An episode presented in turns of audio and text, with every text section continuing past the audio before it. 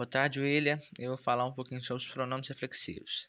Os pronomes reflexivos caracterizam-se pela terminação self, que seria singular, e pela selves, que seria plural, e sempre remetem ao sujeito de uma ação. Eles podem ser usados de três maneiras: para dar ênfase, para indicar solidão, independência ou autonomia, e também para indicar que o sujeito e o objeto são os mesmos. Tarde, William. Agora eu vou falar um pouquinho sobre o zero condicional. É, ele geralmente é usado para expressar uma condição e a consequência verdadeira. Portanto, as frases são, intro são introduzidas fatos científicos ou verdades universais. E geralmente elas são empregadas no imperativo.